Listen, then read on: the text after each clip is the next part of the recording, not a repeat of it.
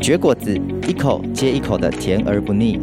果子是带有人情味的沟通，它出现在童年的回忆，出社会后办公室午茶圈圈，它走进家人朋友的饭后时光，又见证两人爱情的温度。有时它伴随一段增广见闻的旅程，有时又成为节气的伴手必备。让我们一同绝果子，生命展现新色彩。Who choose you will 大家好，欢迎来到绝果子，这是一个访谈性节目，探索晚熟世代的成长与挑战。我是奶粉罐，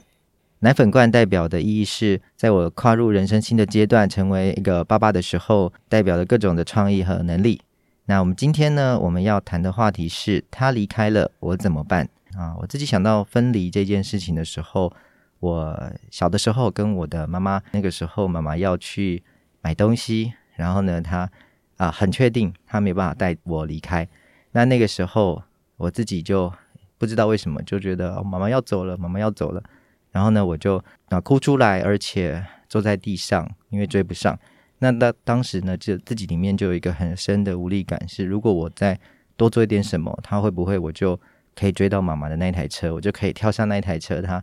带我走，然后开开心心的呃去面对或者怎么样的。那我想，即便是自己小时候这样一点短暂的，但是却刻骨铭心的分离，都带来一个很大的影响。我相信，对于你是经历到家庭破碎的一些因素，那我相信这个啊、对亲人对分离应该就更有所感。那我们今天呢，我们邀请到的我们的特别来宾是我们的小熊饼干，请小熊饼干来跟我们大家打声招呼。大家好，我是小熊饼干。啊、呃，按照往例，我们都会来访谈的时候，我们都会请呃我们的特别来宾来介绍一下，好，用几个关键字来描述一下自己为什么会叫小熊饼干。好，那或者是诶，你希望我我们怎么认识你？其实我小的时候为什么会叫小熊饼干？我给自己下两个注解，第一个就是。小熊就是小的时候，小熊维尼代表可爱，代表慵懒，代表很放松。我觉得我真实的个性也是这样子。然后第二个的话，第二个我会小的时候在上学时期，那时候大概国小的时候，我去学校的时候看到，如果同学吃到小熊饼干，对我来讲，对当时的我来讲，这是一个很很羡慕、很奢侈的事情，因为可能可能开个玩笑，我是客客家人，所以真的很舍不得花这个钱。所以这也是为什么我会取小熊饼干，因为一个代表我的个性，一个代表着我小的时候的一种渴求。有没有一个小时候家庭里面，就是平常大家都怎么样度过，或是小时候家庭是怎么样的一个氛围？其实我小的时候，呃，在父母他们离异之前，爸爸是创业，妈妈是做保险。那这两个都是一个需要在外面奔波的一个工作。那我记得印象很深刻，在我爸爸创业的后期，他有的时候就会待在家里，然后好像在用电脑，在他的书房里面。那妈妈的话，她一样，她是因为业务性质的工作，所以她就在外面奔波。然后晚上回到家的时候，他们就有，我就感觉到气氛好像有点沉重。但小的时候，其实我也不太晓得到底是什么原因。但就我的印象而言，好像。从从小的时候，可能自从有印象以来，他们晚上的时候就都在吵架。啊、呃，你是从这个离异家庭的这个背景嘛？哈，那那这个时间点就是啊、呃，是大概是在什么时候？也帮助我们听众了解一下。这个时间点是我大概在四岁到五岁左右。其实那个时候，呃，在父母要离婚的时候，其实我印象很深刻，是在某一个晚上，因为其实他们如果在做任何的讨论的话，他们。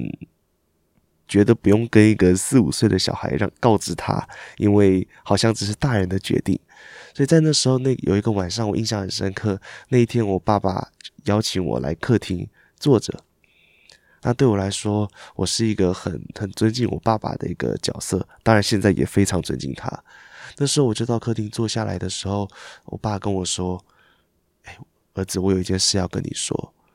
我其实我很紧张，但是作为一个呃，从小听到他们都在吵架的一个小男孩来讲，其实我虽然不懂离婚是什么意思，但是我大概知道他要跟我讲一个很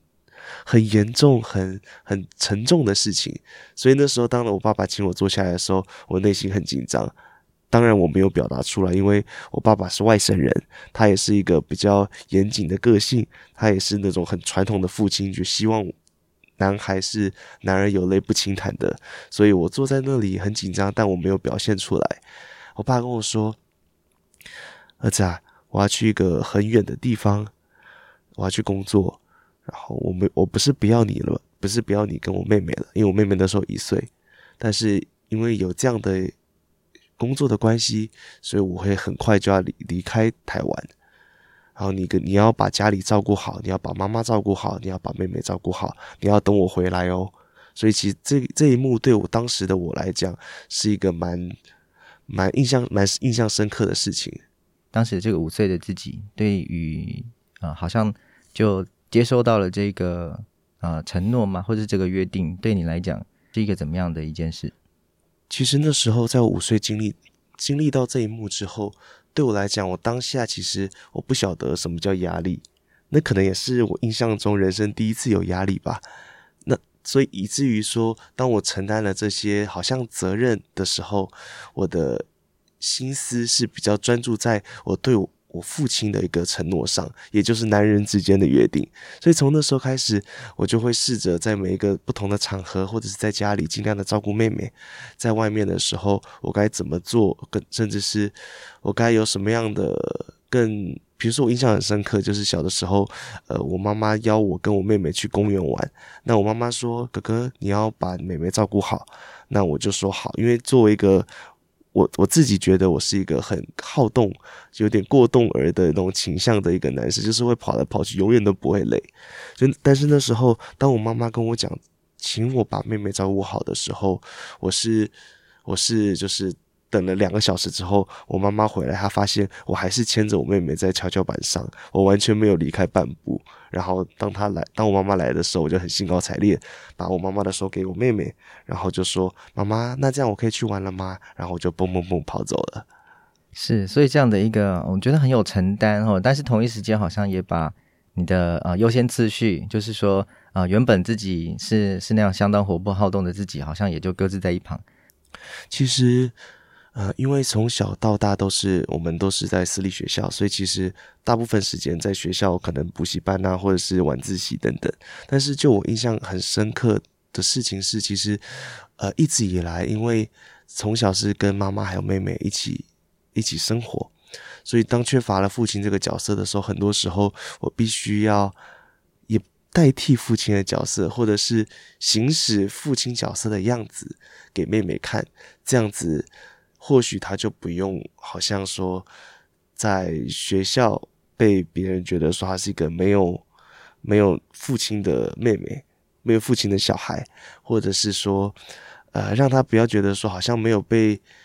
教导吧。所以其实，在在我还很懵懵懂懂的时候，我就会可能可能教他功课，可能我会呃跟他带他出去出去玩，带带请他吃东西，可能都是小的。小细节的东西，但是这些小细节的东西，我都希望能够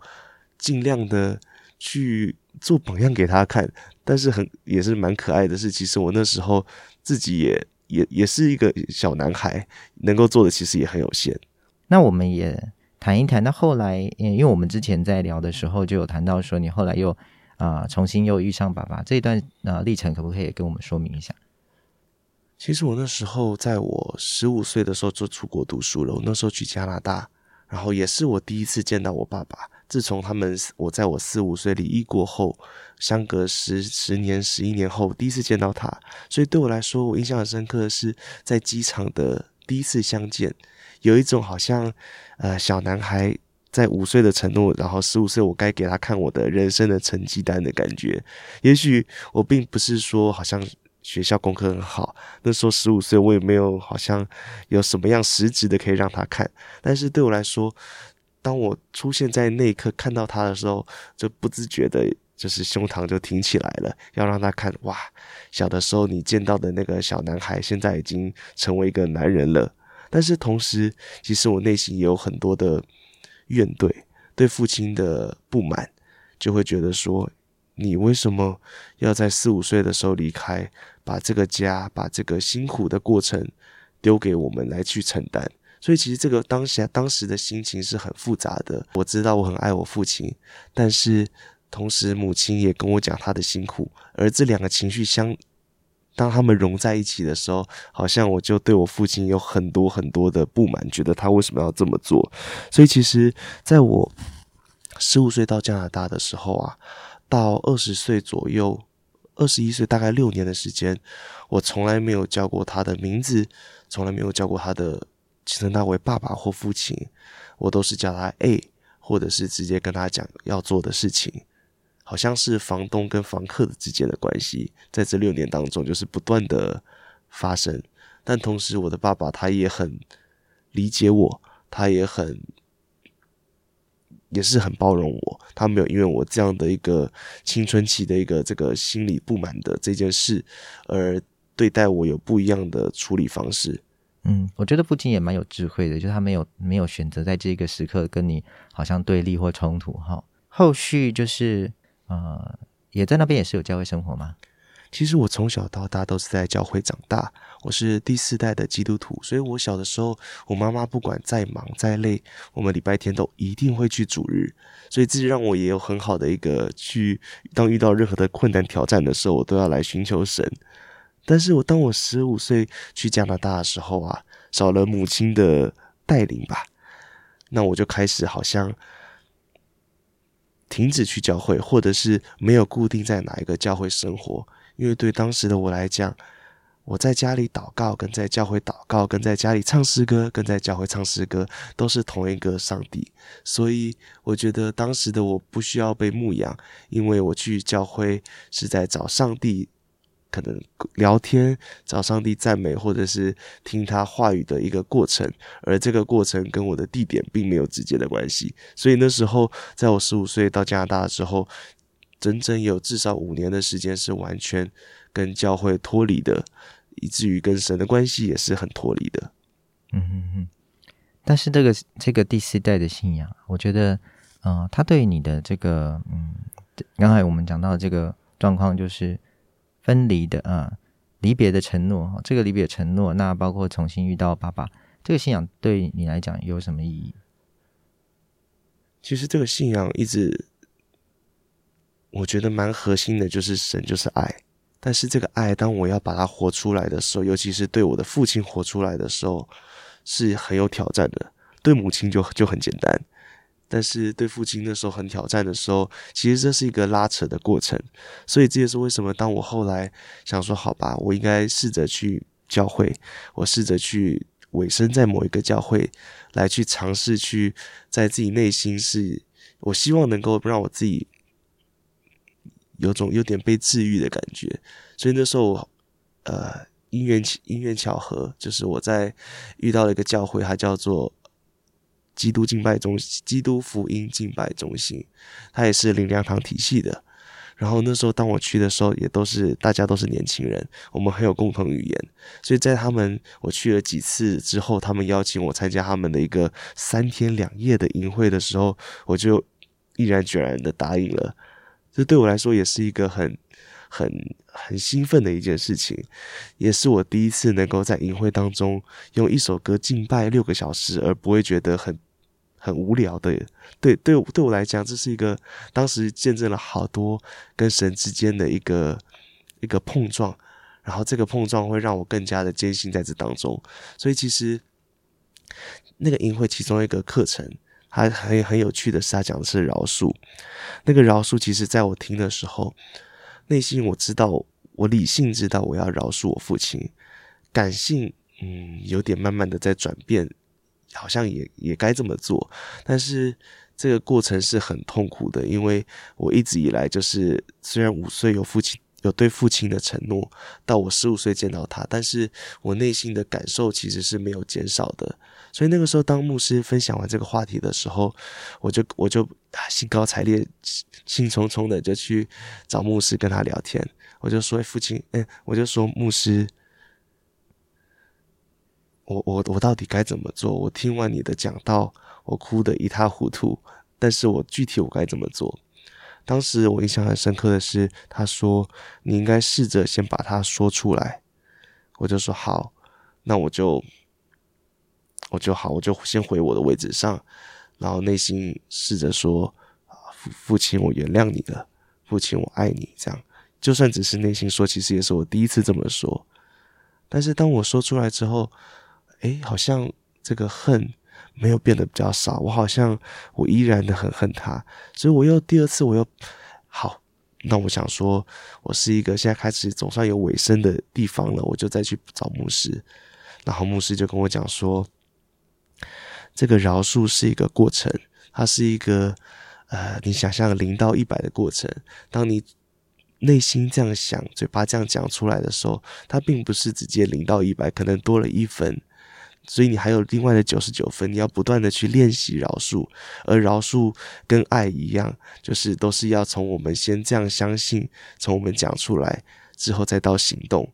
然后行动久了，也许有一天你就能够再去爱他了。所以当时的牧师是教导我说，这是一个要不断的去练习的事情。以至于后来，我就慢慢的练习，隔了两年之后，就开始对父亲有不一样的转变。信仰或者参与在教会生活里面，对我们啊、这个时期的自己，还是灌注了一些能量，也让我们可以知道说怎么样啊、跟这个好像啊错综复杂的情节里面带来一些出路。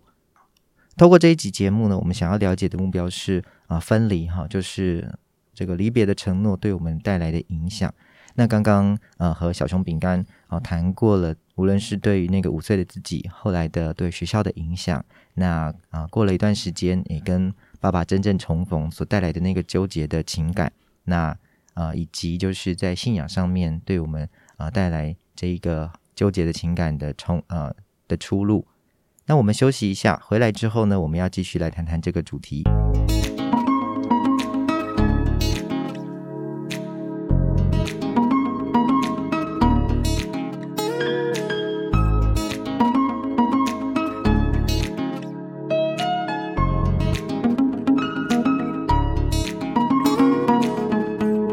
大家好，你正在收听的是绝果子，我是奶粉罐。我们在谈论的主题是他离开了我怎么办？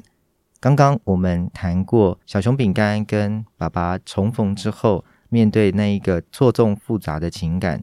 饶恕在整个信仰体系的教导里面，告诉我们，好像你必须凭着意志，你必须凭着你自己的决定，然后让自己重新得到自由，或许也是重新把自己放对位置。也同一时间把别人放对位置。那接下来呢，我觉得我们可以请小熊饼干回来来谈一谈，就是那这样子的一个出口，这样的一个出路之后，我相信这当然是很啊，从刚才他描述从零到一百分中间不断不断的尝试哦。这个我也想到说，呃，就是啊，最近在读我们啊业界有一本书，就是啊原子习惯，也就是说，在每一个微小的习惯当中，我们慢慢累积，它会。变成我们生命当中一种很丰厚的能量，那我就很好奇，这个能量带领我们到底进入到我们下一个人生阶段，也就是在工作的这个阶段哈，职场我们这个时候已经可能从学校毕业了，那这个时候的自己到底又是一个怎么样的样貌？那我想请啊、小熊饼干来谈谈看。大家好，我是小熊饼干。其实，在我进入职场里面的时候。因为我那时候在十八岁的时候是选择创业，呃，做贸易，然后那时候甚至，呃，因为也是年轻嘛，爱玩，甚至我也在夜店卖过票，都做了很多事，可是都是好像要特立独行。但是对我来讲，在我原谅父亲之后，在我们创业的其实有一种有一种说法，就是我们激励自己的方式，如果是用环游世界，用孝顺父母，用自己的什么梦想。其实这样的激励很短暂，所以通常当我们激励自己的时候，我们会用痛点，也就是说，怎么样的痛点是你越痛的，当你找到这个点之后，你越能够激励自己的，呃，抑制自己的惰性，你越能够让自己变得每一天都很有动力、很有动能。所以以我来讲，我的痛点其实是，虽然我很爱，开始原谅我父亲到爱他了，但是我还是很害怕变得跟他一样。我希望，如果以后我有孩子，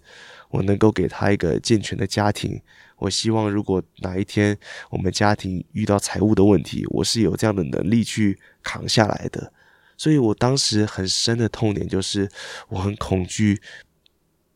没办法当一个好的爸爸，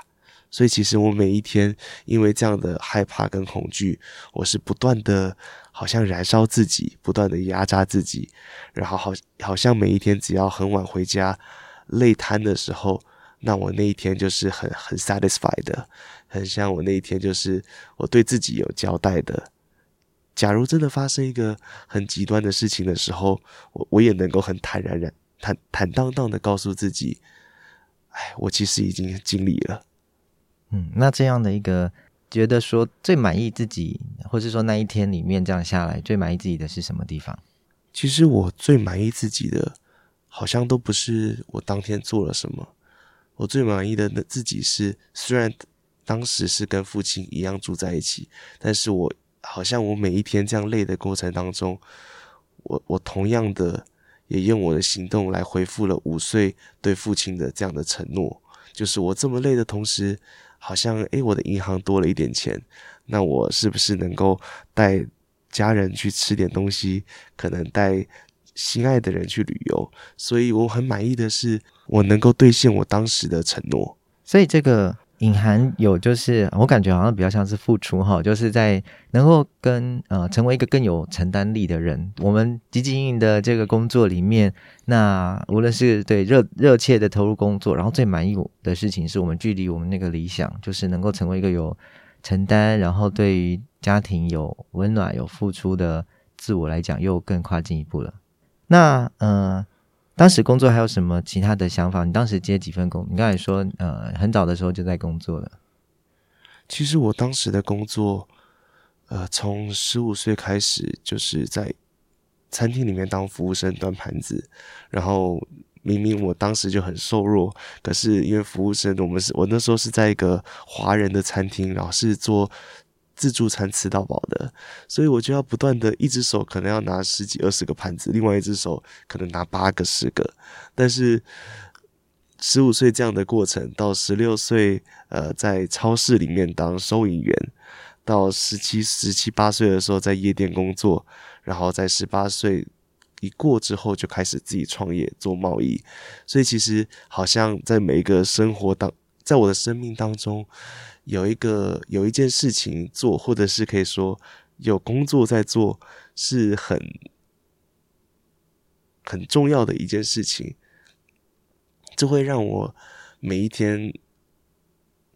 没有活得那么心虚的感觉了。那有没有心虚，但是却满足的一天？或者说有没有心虚，但是或者没有在做事情，但是好像也呃真的能够放松下来的时候？的快乐，那会是什么呢？其实，其实我自己内心真正的样子，其实是很很放松，很喜欢去，不管是一个人，或者是跟另一半，去一个可能海边，可能坐着就可以发呆一整天。我是一个很很随性，然后很好像很自由不羁的人。但是这样的一天对我来讲很。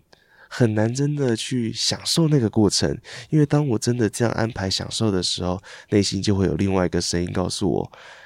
你该兑现你的承诺了，你该照顾好你的家庭了，你该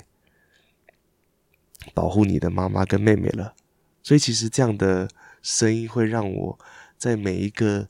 应当享受的过程的时候，都非常的心虚。那妈妈她当然这个过程当中她也都看在眼里嘛，好，那那这些历程，你觉得她会，她有没有什么给你过什么样的想法或什么样的建议，针对、呃、这么样的一个忙碌的自己？因为妈妈也是这样一路忙忙碌过来的哈。其实妈妈她是一个，确实她是一个很忙碌的人，她是那种从小就只希望我跟我妹妹能够，她她只要求我们三件事情啊。耳提面命了二三十年，第一个就是要跟信仰扎根，跟神的关系有很好的连结；第二个就是要把自己身体照顾好；第三个就是要开开心心长大。他从小到大都这样教导我们，但是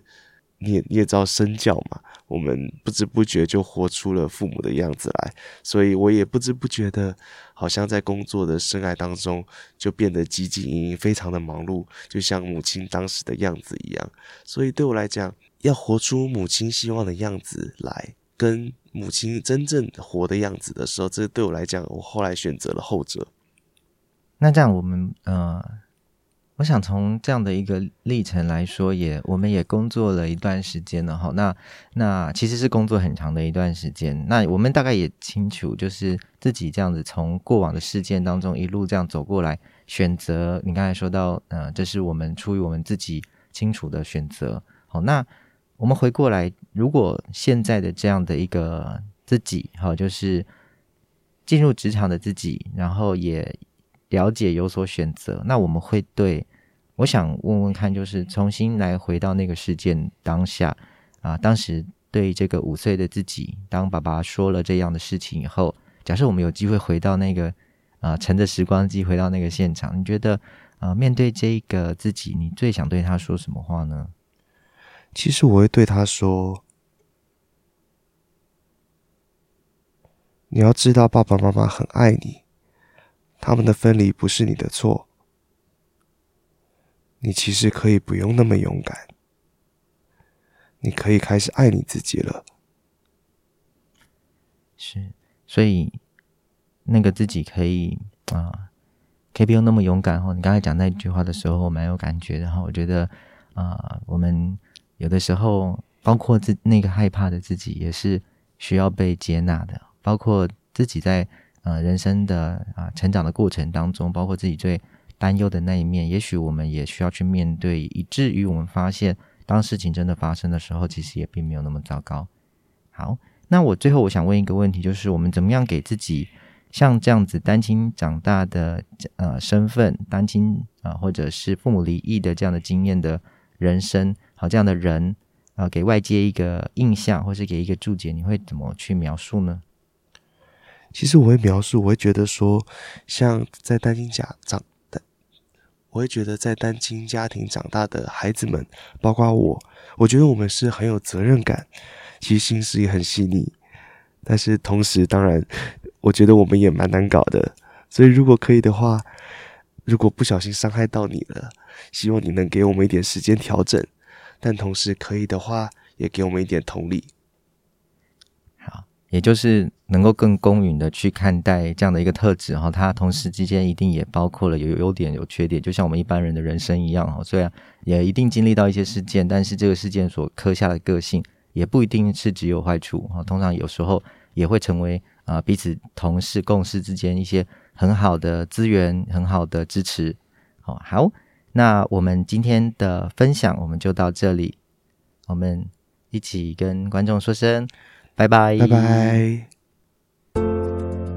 今天我们咀嚼的话题是他离开了，我怎么办？我们的语坛嘉宾小熊饼干描述他小时候父母离异，爸爸临别的时候那一句话带来了一种错动的情感，自己是被期待的，然而若是被期待的，为什么自己被抛下了？工作时的力求表现，压抑情感，这背后支持他的信念是：有一天，当自己成为一个理想当中的父亲的时候，可以对别人活出那真正应该要有的温度和关怀。他的生存之道，不知道你有什么不同的想法或想说的话吗？或者你有想到与谁分享这个话题了吗？欢迎留言，邀请朋友按小铃铛订阅、按赞。我们下回见。